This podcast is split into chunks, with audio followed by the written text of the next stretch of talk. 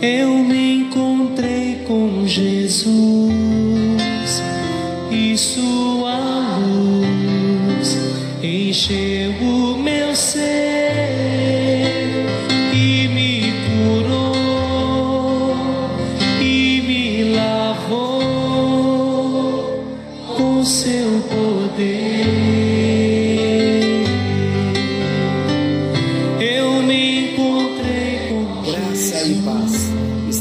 até você mais um encontro com Deus. Eu sou o pastor Paulo Rogério, da Igreja Missionária no Vale do Sol, em São José dos Campos. Estamos juntos nessa noite de frio, mas estamos juntos com o coração aquecido em Deus para juntos estudarmos um pouquinho mais da palavra de Deus e crescermos não só no conhecimento, mas crescer no relacionamento com o nosso Deus. Graças a Deus por isso. Pai nosso que estás nos céus. Pai nosso dos céus. Santificado seja o teu nome. Santo é o teu nome. Venha o teu reino. Venha o teu governo e seja feita a tua vontade na terra, assim como ela é feita no céu. Iniciamos a oração do Pai Nosso e agora então chegamos no pão nosso de cada dia, nos dai hoje. O pão nosso de cada dia, dá-nos hoje. Versículo 11 de Mateus, capítulo 6. É interessante nós percebermos que somente depois de orarmos pela santificação do nome de Deus, declarando que o Senhor é santo, santo é o teu nome, Somente depois de dizermos: Venha o teu reino, venha o reino de Deus, venha o governo de Deus.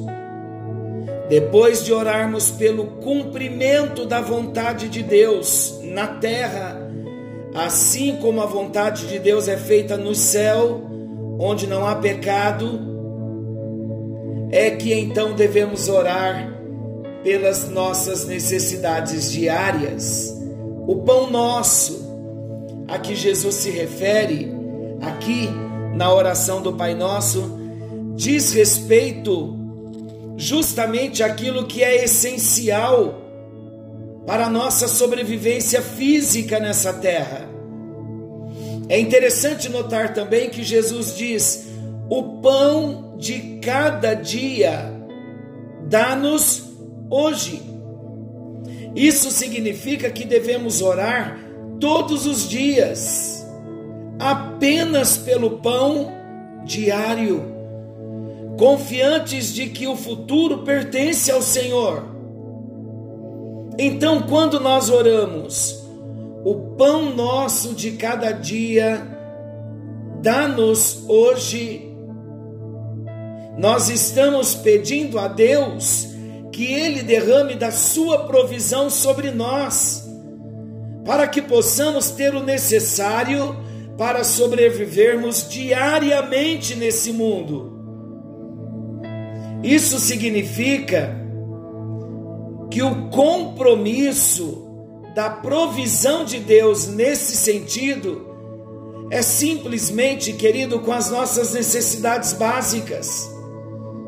É claro que Deus é um Deus abençoador, temos recebido muito mais do que aquilo que precisamos, mas nós precisamos entender isso. E também é óbvio que se Deus quiser, Ele poderá nos dar algo que vai além do pão diário. Mas tudo que passar disso é simplesmente favor da Sua bondade, favor da Sua misericórdia. O pão aqui também pode significar tanto o suprimento material como o espiritual. Jesus não deixou claro que Ele mesmo é o pão do céu, o pão da vida, o pão da vida que Deus, o Pai, tem para dar. O pão nosso é o próprio Jesus, ou a plenitude de Cristo em nós. O cristianismo diz que os apetites humanos encontram plena satisfação em Deus. O pão é o símbolo da satisfação plena. Em outras palavras, tudo quanto o ser humano precisa para realizar-se integralmente. E todos sabem que as necessidades humanas transcendem as realidades materiais. Por quê? Porque nem só de pão vive o homem. O cristianismo não promete posses, mas promete satisfação em Deus. Você já parou para pensar que o pão nosso de cada dia é o renovo da presença de Jesus como pão vivo que desceu do céu? para satisfazer o nosso espírito que tem fome de Deus, que tem necessidade de Deus. E o nosso Deus, como Deus abençoador que Ele é, nunca Ele nos deixará faltar o pão, o pão de cada dia, o alimento necessário, a provisão necessária. Podemos até passar por fases, momentos de escassez, mas o nosso Deus prometeu cuidar de nós, suprir as nossas necessidades, porque Ele é um Deus abençoador. Mas a oração ainda segue no versículo 12: perdoa as nossas dívidas, assim como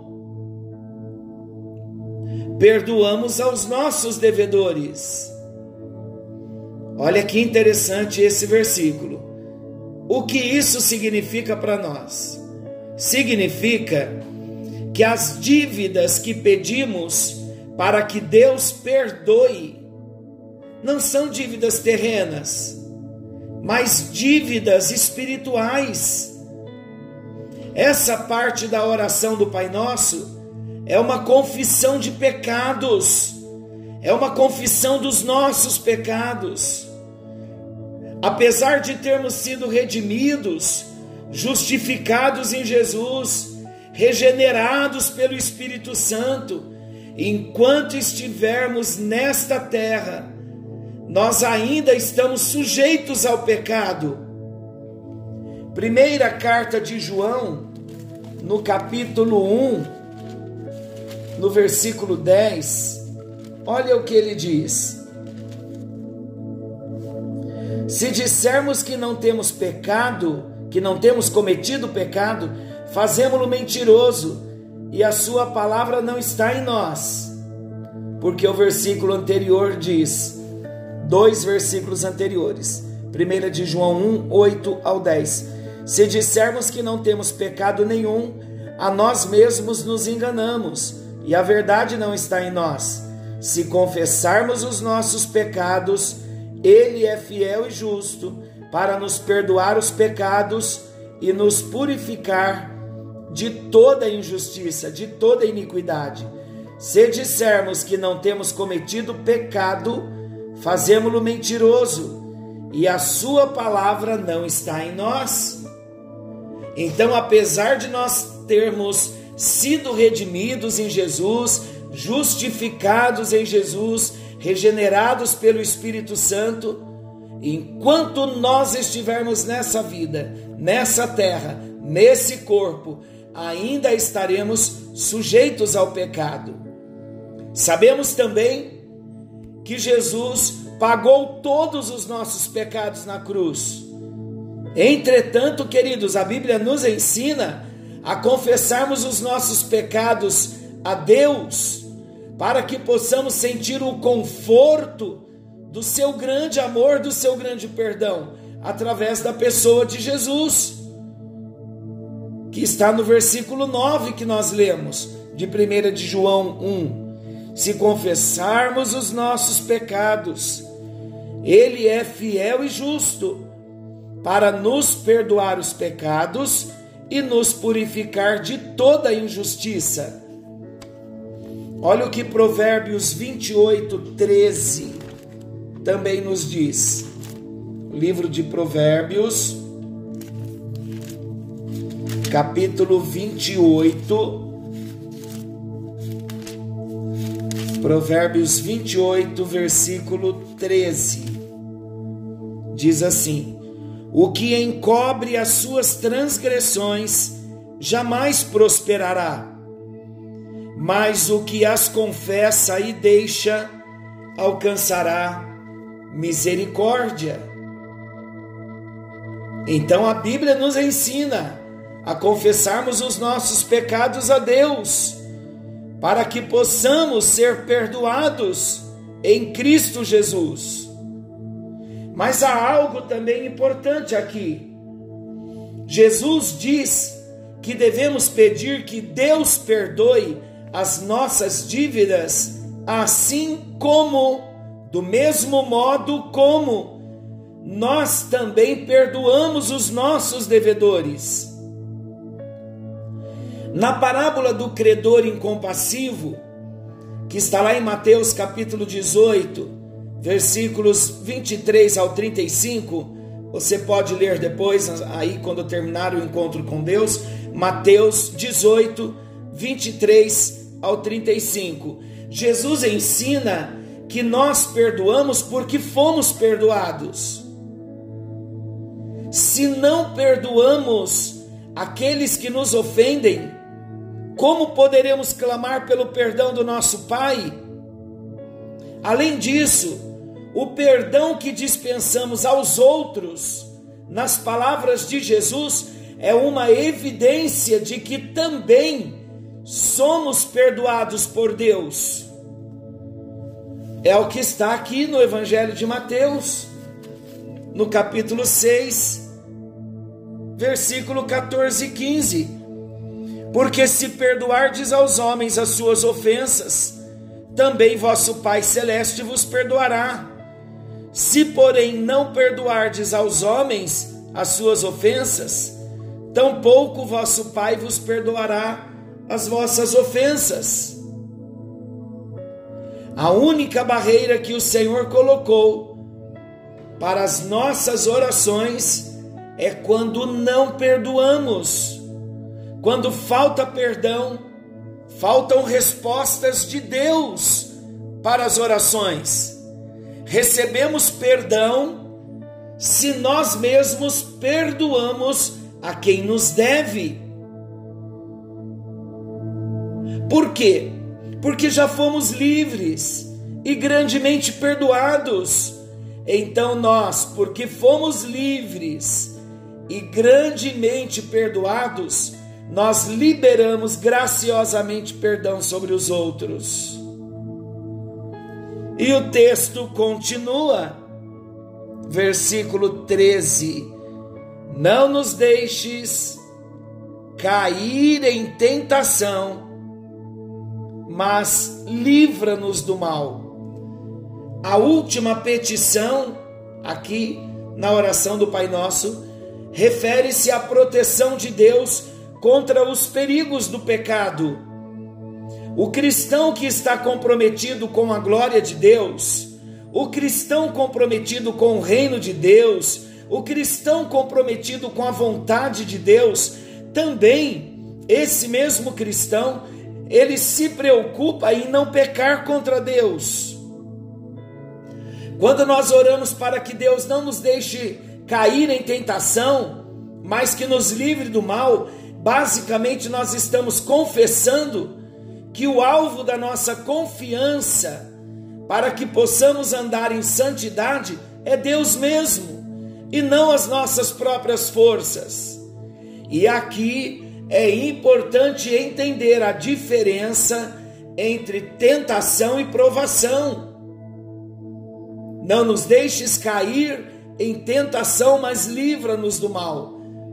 A tentação, queridos, vamos entender, é um convite ao pecado que pode ter origem em nós mesmos ou nos ataques do diabo. Tiago, no capítulo 1, versículo 13, ele escreve que Deus a ninguém tenta. Já a aprovação é um teste que o pai submete os seus filhos com uma finalidade: a finalidade de aperfeiçoá-los. A finalidade de aperfeiçoar a mim e a você. Muitas vezes, as provações podem nos deixar expostos aos ataques de Satanás. Lembram da história de Jó? A história de Jó é um exemplo muito claro disso. Mas a boa notícia é que Deus promete que jamais seremos submetidos a uma prova além do que possamos suportar. 1 aos Coríntios capítulo 10, versículo 13. E o versículo termina que Deus é fiel, que não nos deixará ser tentados, ser provados além das nossas forças, antes, com a provação, nos dará o escape. Somente aqueles que se reconhecem frágeis orarão desta maneira. Nós devemos orar para que o Senhor nos guarde de cairmos no pecado, como no roubo, na desonestidade, no adultério, na fornicação, nas mentiras. Jesus mesmo nos ensina que devemos pedir pela proteção dele em todos os momentos de tentação, porque o pecado cometido gera morte. Tiago 1,15 fala sobre isso. E morte, nesse caso, é incapacidade de ação e reação, perda da sensibilidade para a vida. Morto é aquele que tudo experimenta, mas em nada se satisfaz, tudo consome, mas de nada se completa. A vida perde a graça e nada é suficientemente prazeroso, nada é satisfatório. Vamos lembrar também que o pecado anestesia os sentidos, o pecado rouba a alegria de viver, o pecado mata. E morto nesse sentido é sinônimo de enfastiado, que perdeu o apetite, que adquiriu aversão pelo que antes dava prazer, que repele o que tanto desejava. Estamos numa guerra espiritual e o diabo é mesmo sedutor e tentador. Por isso, também precisamos orar sempre para que o Senhor nos proteja de todo mal. A tentação é quase irresistível, quase entre aspas, porque Deus prometeu dar sempre o escape. 1 Coríntios 10, 13. Então vamos buscar sempre o escape do Senhor, pois Ele é fiel e tem um escape para cada um de nós. Pois teu é o reino, segue o versículo, o poder e a glória para sempre. Amém. Essa frase final da oração do Pai Nosso, ela está presente na maioria dos manuscritos, dos manuscritos do Novo Testamento. Mas por outro lado, está ausente nos principais manuscritos mais antigos. Por esse motivo, ele aparece nas traduções da Bíblia sempre com alguma sinalização. Aqui na minha Bíblia, por exemplo, está entre chaves. Mas fato também é que é inegável que esta frase que basicamente é uma doxologia, ela está completamente de acordo com toda a escritura. Então, queridos, tenha tenha essa consciência. Tendo esse finalzinho da oração, tendo sido dita pelo próprio Jesus e escrita por Mateus, ou tenha sido ela adicionada posteriormente, é justo que nós olhemos para essa frase com uma declaração que responde com perfeição a todo o conteúdo da oração do Pai Nosso. A oração termina com louvor, com adoração, e todas as nossas orações também devem terminar com essa atitude de reconhecimento daquilo que não somos e do que Deus é. Reino, poder e glória pertencem somente ao Senhor Deus. É a adoração verdadeira e sincera que trata definitivamente com o nosso ego e a nossa absurda independência de Deus. Como então devemos orar o Pai Nosso? O contexto onde a oração do Pai Nosso está inserida claramente revela que o propósito desta oração, ensinada por Jesus, jamais é servir como um tipo de mantra pelos cristãos. Algumas pessoas só se apegam em repetir a oração do Pai Nosso, vez após vez, incansavelmente, mas essas pessoas se esquecem que imediatamente antes de ensinar a oração do Pai Nosso, Jesus exortou contra a inutilidade das vãs repetições. Olha que interessante, antes mesmo de Jesus nos ensinar sobre a oração do Pai Nosso, ele já disse em versículos anteriores que tudo o que nós fizéssemos não deveríamos estar tocando as trombetas e também quando nós orássemos, versículo 5 do capítulo 6, que não deveríamos ser como os hipócritas, porque gostam de orar em pé nas sinagogas, nos cantos das praças, para serem vistos pelos homens. E no versículo 7 ele diz: E orando, não useis de vãs repetições, como os gentios, porque os gentios presumem que pelo seu muito falar serão ouvidos. Então a oração do Pai Nosso, conforme nós aprendemos desde dois encontros anteriores, é uma oração fortíssima, porque ela exalta, ela destaca Deus na sua glória e apresenta também as necessidades básicas do homem. Então, quando Jesus nos ensinou a oração do Pai Nosso, o objetivo dele, de Jesus, era fornecer para nós um modelo de oração para que nós estivéssemos entendendo quais são os parâmetros, o que deve envolver a nossa oração. Quantas vezes vamos orar e nos faltam palavras para nós nos achegarmos a Deus em oração. É verdade, queridos, até mesmo os cristãos mais experientes às vezes se perguntam: como eu devo orar nesse momento? E a oração do Pai Nosso, ela é a resposta definitiva para qualquer questionamento nesse sentido. Por isso, o correto é que nós oremos a oração do Pai Nosso, aplicando-a à nossa realidade.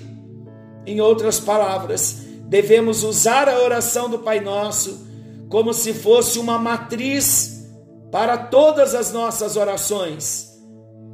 Devemos tomar a oração do Pai Nosso e entender que nossas orações devem, em primeiro lugar, adorar a Deus em petição por sua glória, por seu reino e por sua vontade. são as orações no nível de Deus. E então só depois nós devemos entrar no nosso nível e clamar pelas nossas necessidades físicas e espirituais e também confessar os nossos pecados. Conseguiram observar que a oração do Pai Nosso é uma oração completa? É uma oração que tem tudo. Ela é uma oração que envolve Deus e envolve o homem.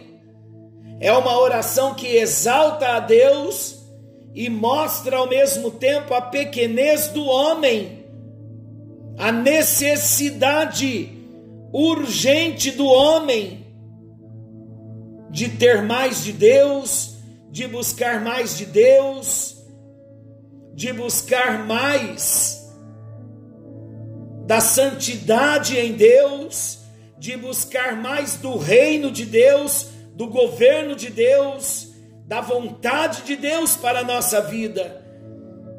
E então, buscando o reino de Deus em primeiro lugar e a sua justiça, o pão nosso de cada dia nos serão acrescentados. O perdão das nossas dívidas, como nós temos perdoado aos nossos devedores, ele também não faltará para nós.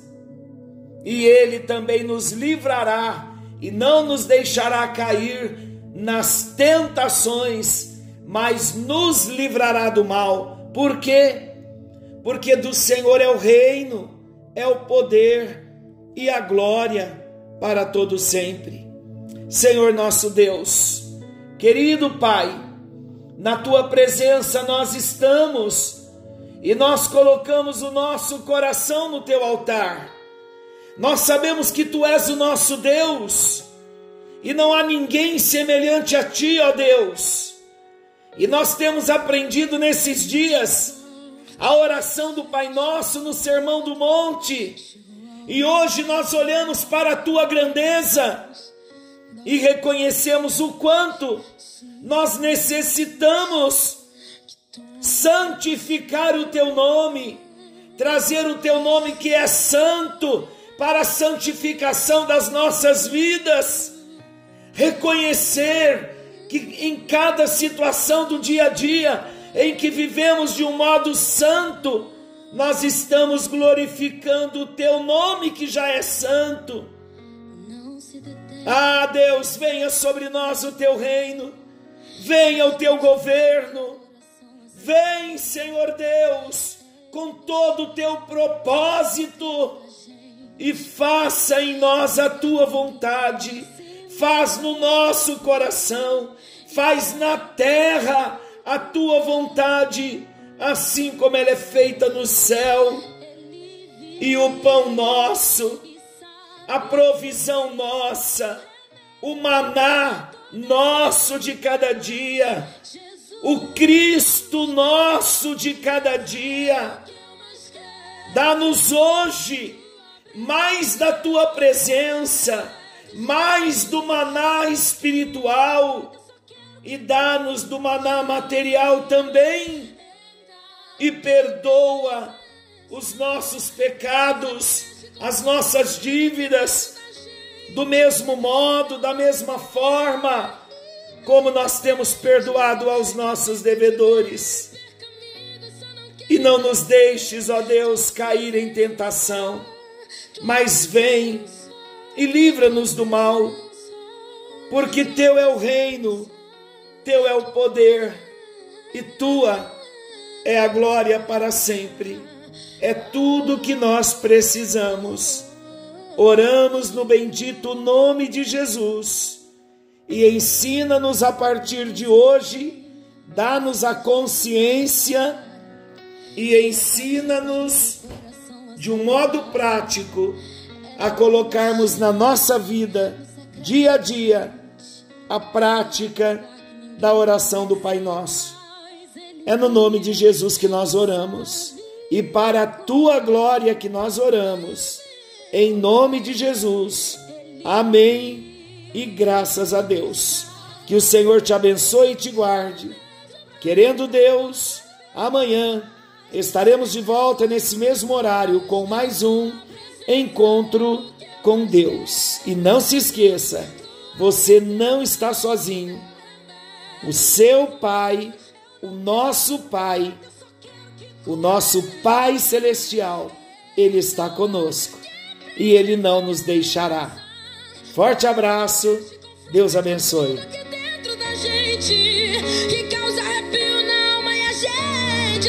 Jesus, tu